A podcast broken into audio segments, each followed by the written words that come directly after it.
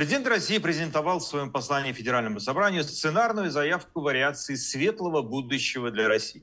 Он обещал триллионы рублей участникам так называемой СВО, многодетным семьям, обещал потратить деньги на все, от ремонта детских садов и аэропортов до поддержки промышленности и науки. Эти программы будут реализовываться вплоть до 2030 года.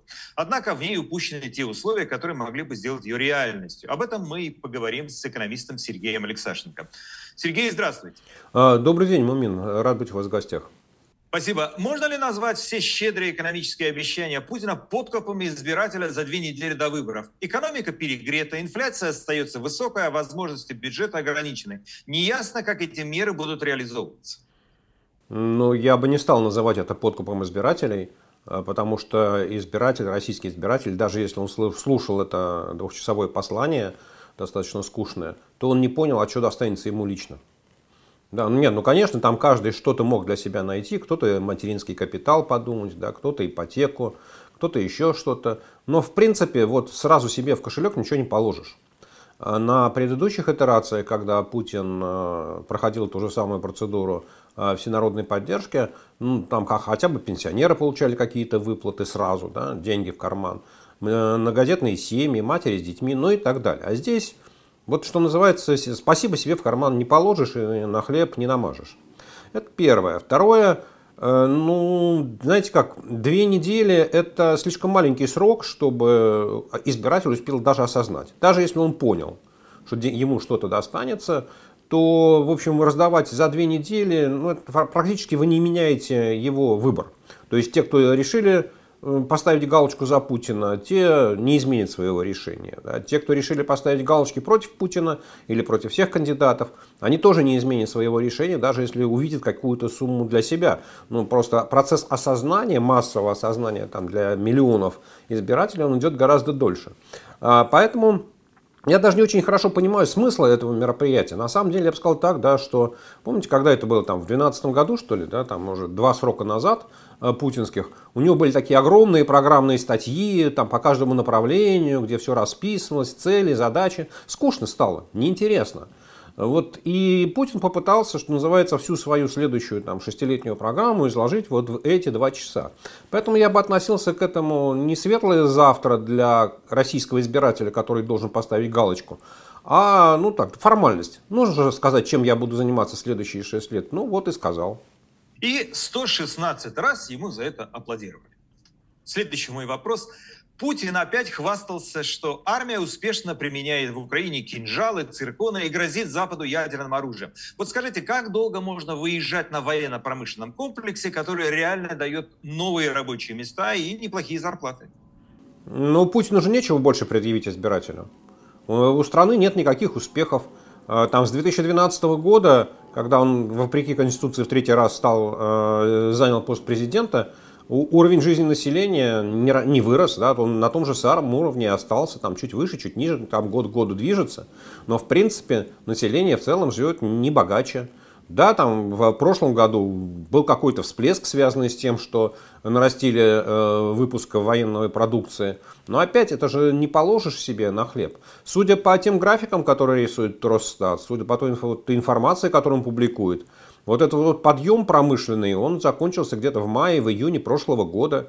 Да, и все, что мы видим сейчас, там э, радостные сводки, это статистический хвост, который там к маю-июню этого года должен исчезнуть, и рост должен прекратиться.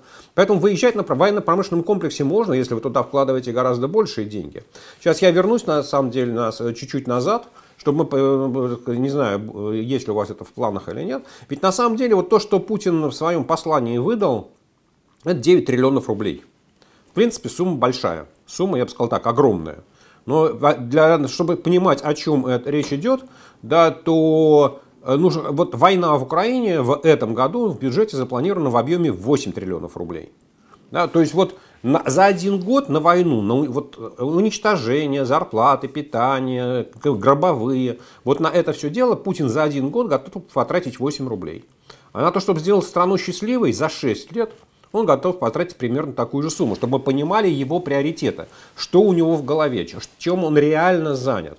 Поэтому, конечно, не случайно он и свое послание начал э, с военной тематики, опять, э, не знаю, там в 100, 116 раз или в 117 раз ему не хватило аплодисментов, пытаясь объяснить, так что же такое случилось, почему нужно было начинать войну, кто на кого нападал, э, когда все это дело случалось. Вот он уже, по-моему, сам путается и сам себя пытается убедить, что он принял правильное решение и оправданное решение.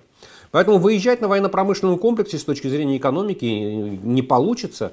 Конечно, выплаты будут идти, конечно, там семьи, у которых погибают братья, мужья, э, дети и так далее, они будут получать эти гробовые деньги. Для них конкретно, ну, наверное, жизнь будет в этом плане, в материальном, становиться как-то полегче. Но в целом экономика лучше жить не будет, и населению легче от этого не станет. Ведь вот э, экономисты часто говорят, да, и это не секрет – Э, что высокая инфляция, она бьет сильнее всего по наиболее бедным слоям населения. Вот там Путин тратит какие-то деньги, программы, на самом деле иногда даже умные программы на то, чтобы поднять э, уровень жизни малообеспеченных семей, малообеспеченных россиян. Но мы смотрим, вот прошлый год – Доходы россиян, реальные доходы россиян выросли там чуть ли не на 6%. Такого никогда там, за последние 20 лет не было. То есть все замечательно, все хорошо, все прекрасно. Но при этом Росстат дает информацию о том, что разрыв в доходах между самыми богатыми и самыми бедными вырос. То есть бедные стали жить относительно беднее. Вот как раз Путин предложил в очередной раз разработать прогрессивную шкалу для богатых. Это те самые деньги на войну, которых не хватает, так? Ну, это один из элементов его программы. Мне кажется, что э, это, это, это же разговор идет давно. Да, и на самом деле разговор о том, насколько справедливой является э, плоская шкала налогообложения, ну, его можно провести достаточно долго, и я не помню, я там лет 5-6 назад когда-то, я думаю, что это вот во время президентской кампании Алексея Навального я как раз говорил, что это ну, с точки зрения социального равенства это не совсем правильно.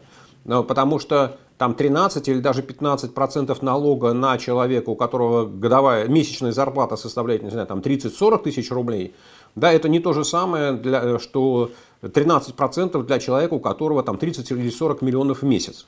Да? То есть вот это, это подход не совсем адекватный. Вот здесь я на самом деле, вот, что называется, не стал бы сразу наезжать на Путина и на его экономическую команду, а, потому что если вы посмотрите дальше в его послании, у него сказано, что мы увеличиваем необлагаемый минимум там, на второго и третьего ребенка на сколько-то там, на 2000 рублей. Короче говоря, что в течение года, в течение, там, в течение месяца семья с тремя детьми будет получать на 1300 рублей меньше за счет уменьшения налогов. То есть, понимаете, вот э, мы должны понимать, что вот опять 13% для семей с низкими доходами это очень много. Они должны отдавать. Вот Путин из штанов выпрыгивает, чтобы дать на семью с тремя детьми, то есть 5 человек, получает дополнительно 1300 рублей. То есть 260 рублей в месяц на человека. Вот она щедрость Путина. Да, и в этом отношении, скажем, ведь прогрессивные шкалы можно строить по-разному. Можно сделать так, что необлагаемый минимум будет, ну, например, там 40 тысяч рублей да, а ставка 20% начнется с 40 тысяч первого рубля.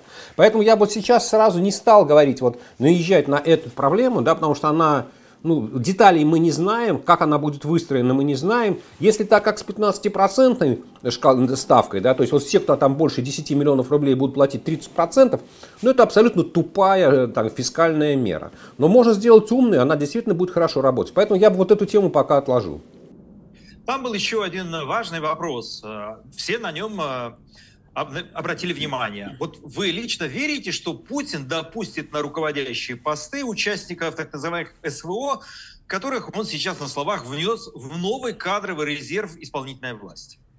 Мумин, never say never, никогда не говори никогда. Если мы понимаем, что э, сегодня в российской армии находится там 470 тысяч человек, которые воюют с Украиной, ну почему вы не готовы допустить, что среди этих 470 тысяч человек не найдется 100 ну, достаточно адекватных, умных, там, не знаю, каких-нибудь офицеров, толковых? Ну, наверное, такие люди есть, да. Мы же должны понимать, что все эти 470 тысяч не могут занять руководящие должности, ну, потому что их просто столько должностей нету руководящих в государственном аппарате. Поэтому, ведь э, это же как, э, в чем разница между крысой и хомячком? В пиаре, да, можно найти там 10 толковых офицеров, вытащить, как, помню, вот посмотрите, там, охранники Путина, может, там, не знаю, у него этих охранников там 20-30 там, каждый год, да, двое, трое, четверо из них стали э, губернаторами, кто-то стал даже министром. Ну, то есть сказать, что этого не... Опять, это же такой красивый ход, но за ним реального содержания нету. Да, 470 тысяч человек. Ну, наверняка там есть какие-то толковые люди, хотя в общем, они тоже убийцы. Скажите, а вот какой будет национализация в России? Это будет реванш государства или друзьям все, а врагам закон? Кому приготовиться? Ну, приготовиться тем, у кого есть э, компании с устойчивыми доходами. Да, и, собственно, устойчивых источников дохода два – это экспорт э, всего, что можно там достать из земли и там, немножечко обработать и продать в другие страны. И второе – это то, что производство товаров э, для населения потому что население наиболее платежеспособный клиент в экономике. А все, что касается бюджетных денег, ну, эти бюджетные потоки уже давно между друзьями Путина поделены. Я не думаю, что там можно найти что-то еще. Поэтому приготовиться тем, у кого есть крупные э, компании, у кого, которые работают либо на экспорт, либо на население. Ну, правда, есть точка зрения, что этот э, закон или этот документ готовится для того, чтобы опять что-то раздать своим друзьям, но это такая субъективная точка зрения. Нет, Мумин, Мумин, смотрите, сейчас, извините, я, я отвечал на вопрос, кому приготовиться, у кого заберут.